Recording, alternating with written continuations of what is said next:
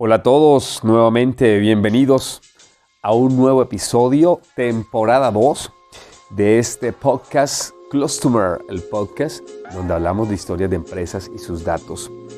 Antes que todo agradecerles el apoyo por la exitosa temporada número 1, 21 episodios donde tuvimos no solamente entrevistas, sino intervenciones. Quisimos arrancar esta nueva temporada con un episodio donde queremos eh, tocar un tema que tiene que ver con aquellas empresas que ya dieron un primer paso, ya saben que los datos son muy importantes, ya saben que la necesidad de poder analizarlos, de la toma de decisiones, y en muchos casos el afrontar estos proyectos no lo han hecho de la manera correcta. Cuando digo correcta, no solamente son errores, sino que cuando están incorporando tecnología, personas, eh, nuevos recursos, eh, presupuesto que al final se traduce en esto, pues se dan cuenta de que en algunas ocasiones no están preparados al 100%. Cuando digo preparados es esa incorporación de tecnología o de automatizar procesos o de saber qué datos son los que tienen que analizar, pues les cuesta, ¿no? En el papel, por lo general, eh, se ve muy fácil, pero a la hora de definir la estrategia o cómo vamos a abordar estos proyectos, cuesta un poco.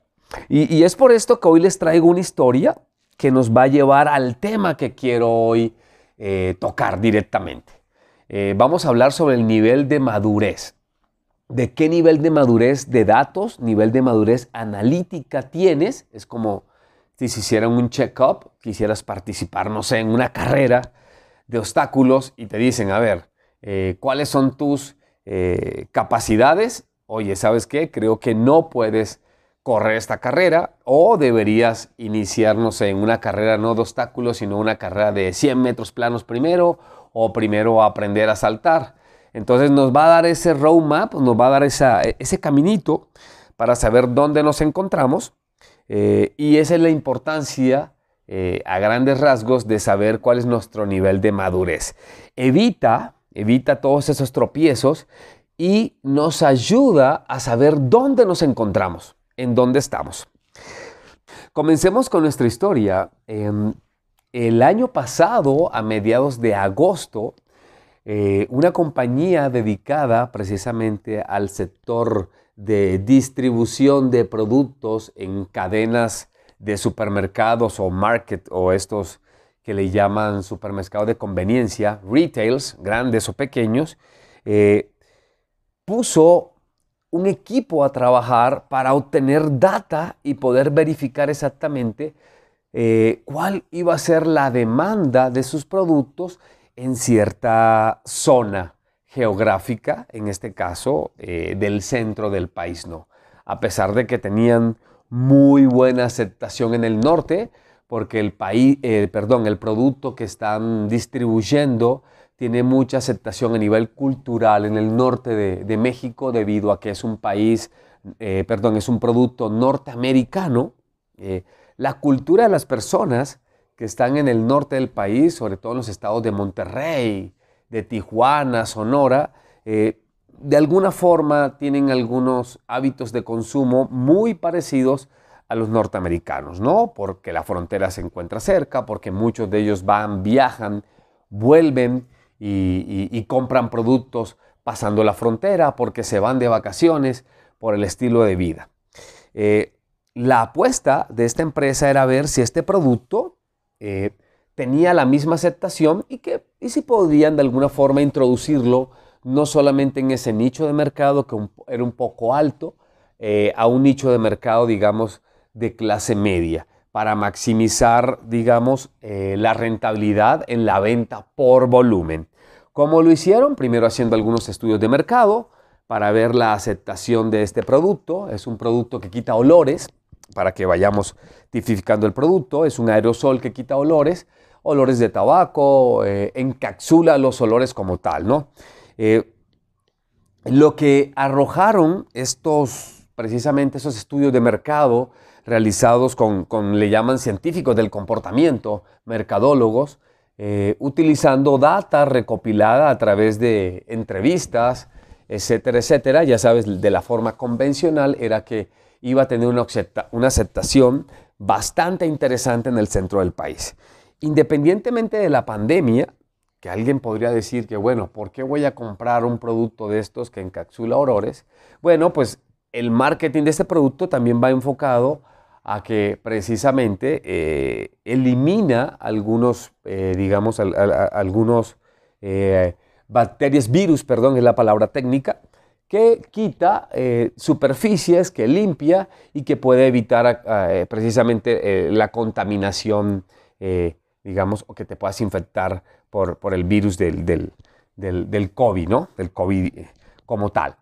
Bueno, eh, para ello colocan un grupo de personas a trabajar, empiezan a desarrollar algoritmos, contratan eh, un líder que ha tenido experiencia previamente utilizando herramientas como Python y utilizando, digamos, eh, programación en este lenguaje para realizar pronósticos de demanda basado en los datos históricos que tienen de la otra región. Y de la misma forma contratan analistas de datos que puedan desarrollar eh, dashboards, salidas de estos algoritmos que nos van a hacer esos pronósticos como tal. Eh, lógicamente, para ellos fue un poco complicado el no desarrollar los algoritmos, sino el desconocimiento un poco del el negocio, porque eran personas que venían de un ramo diferente a lo mejor sí de em, empresas que comercializan de manera directa los productos en puntos de venta. Yo tengo, no sé, a lo mejor eh, una sucursal, una tienda donde vendo el producto, pero es muy diferente el comportamiento de un producto que se vende en mi propio canal, en mi propia, digamos, eh, em, tienda, a cómo ver o pronosticar el comportamiento de aquellos productos que se venden a través de terceros, lo que llaman el sell out, ¿no? Es, tengo mis tiendas directas y tengo tiendas de terceros, entonces cadenas comerciales. ¿Por qué? Porque hay otros factores, otras variables y otros KPIs o indicadores eh, que el consumidor final mira, ¿no? Y una muy sencilla es, eh, no vas a estar solamente expuesto tu producto, sino que tienes al lado la competencia, tienes productos sustitutos.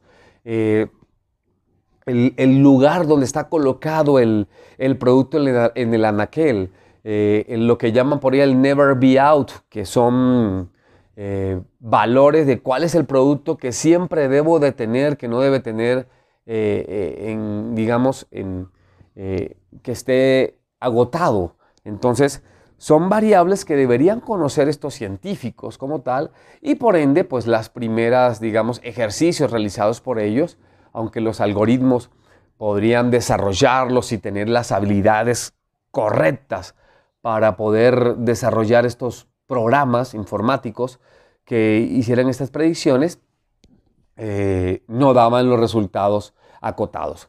Una de las cosas que se omitió o que no se llevó a cabo fue precisamente el realizar un análisis de la madurez analítica, no solamente del el proceso, no solamente de la calidad de los datos que se estaban, eh, en este caso, eh, eh, procesando, que se estaban incluyendo para poder saber cuánto se iba a vender, sino que se excluyó o no se tuvo en cuenta lo que llamamos nosotros un marco de trabajo o las mejores prácticas para poder desarrollar. ¿Qué significa esto?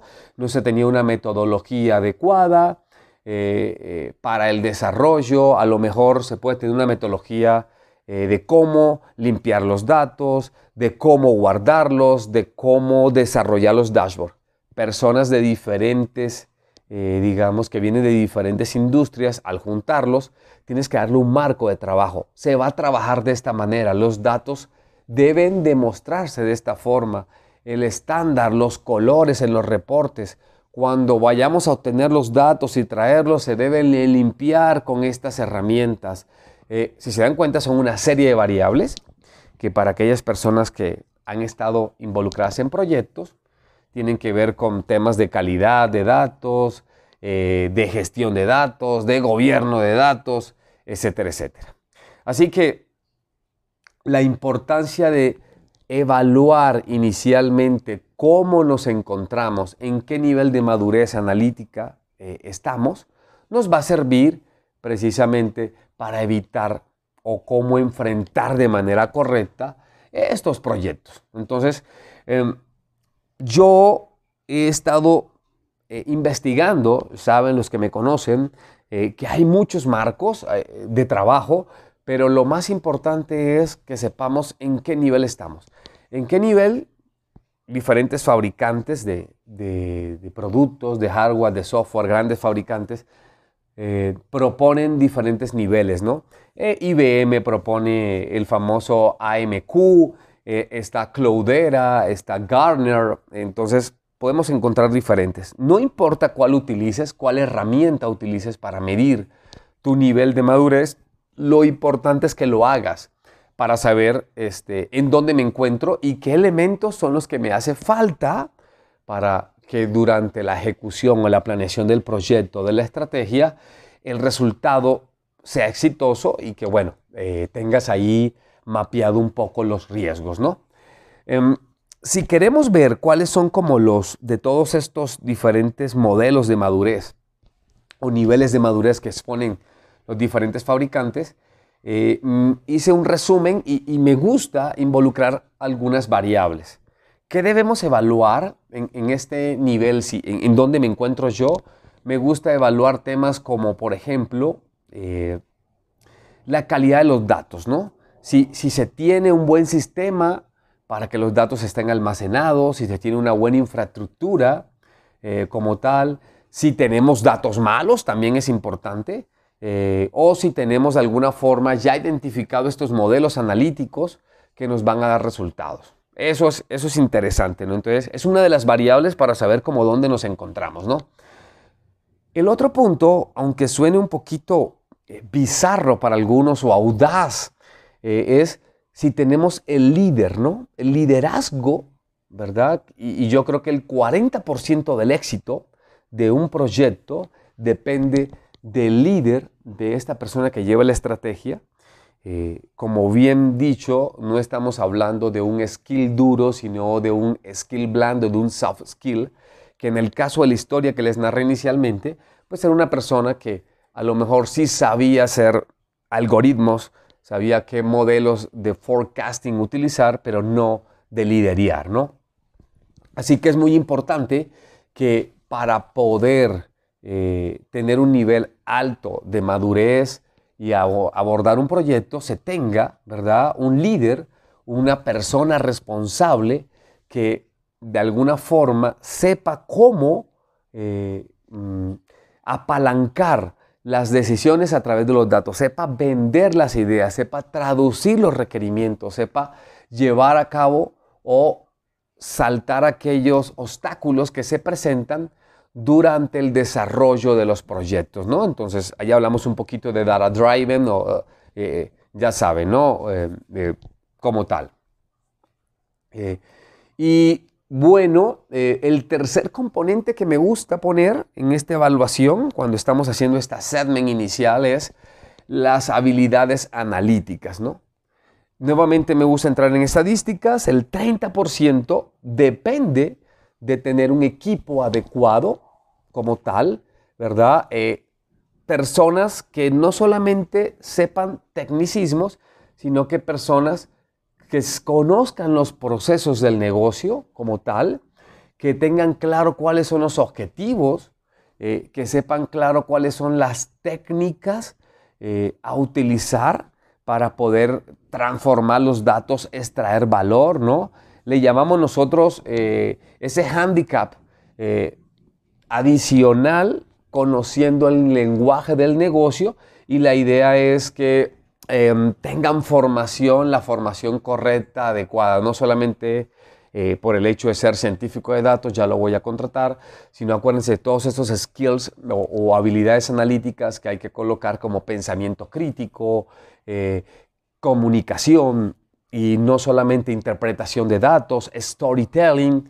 Entonces es un conjunto de mezclas que ya saben que es un rol que se tiene que ir desarrollando y que pueden ser complementadas unas con otras en el equipo de trabajo. No, no, no todos deberían tener las mismas habilidades eh, y que ese líder sepa también cómo balancear esas cargas a la hora de desarrollar el proyecto. En pocas palabras, no es solamente desarrollar por desarrollar o hacer un plan de trabajo y adelante, sino tener en cuenta esto a la hora de evaluar qué nos falta y en dónde nos encontramos, ¿no? Y finalmente, pero menos importantes, me gusta el tema de la infraestructura tecnológica. En este caso estamos hablando de, de una empresa multinacional que vende de una manera, digamos, un volumen bastante grande de productos. Y bueno, no estoy diciendo que la herramienta que utilizaron Python sea mala, eh, al contrario, es el estándar más común para utilizarse en la actualidad. Pero, ¿qué sucede? Estamos hablando de que la cantidad de datos a utilizar eh, eran datos, sí, estructurados en este caso, pero el tema de las encuestas, el tema de los valores, el tema de la información, tenía que haber sido almacenado o pensado dentro de la estrategia en base de datos que se soportaran una gran cantidad de datos, ¿no? Y no hacerlo a lo mejor en archivos planos o en Excel, que, que la gente lo ve así este, de manera sencilla. Entonces, es importante que la infraestructura tecnológica eh, soporte el proyecto a medida de que vaya creciendo. Eh, es importante conocer la cantidad de datos, es importante conocer si tenemos herramientas para limpiar los datos, para que la calidad de los datos sea la correcta y que no tengamos que hacerlo a lo mejor eh, a, nivel de código de programación y bueno, esto se vuelva de alguna forma un gran riesgo o un gran stopper durante el desarrollo del proyecto.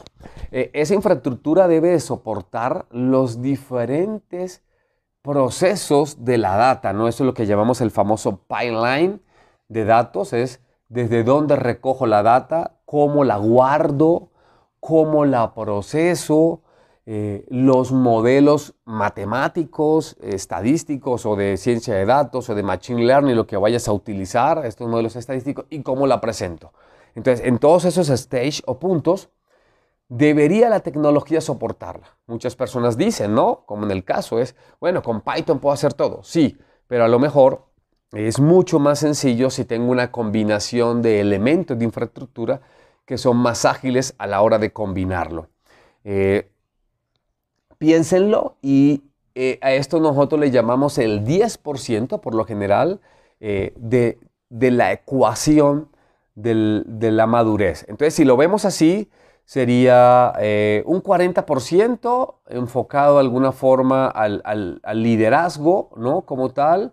tenemos un 30% enfocado a, a, los skills analíticos de las personas, un 20% enfocado a los procesos, los procesos propios que vamos a, automatizar, que vamos a mejorar.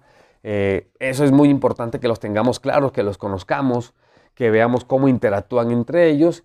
Y, por último, a lo mejor un 10%, 10 eh, perdón, de la infraestructura, ¿no? Entonces, eh, este, digamos, esta ponderación eh, basado en unos buenos datos, lógicamente, ¿verdad?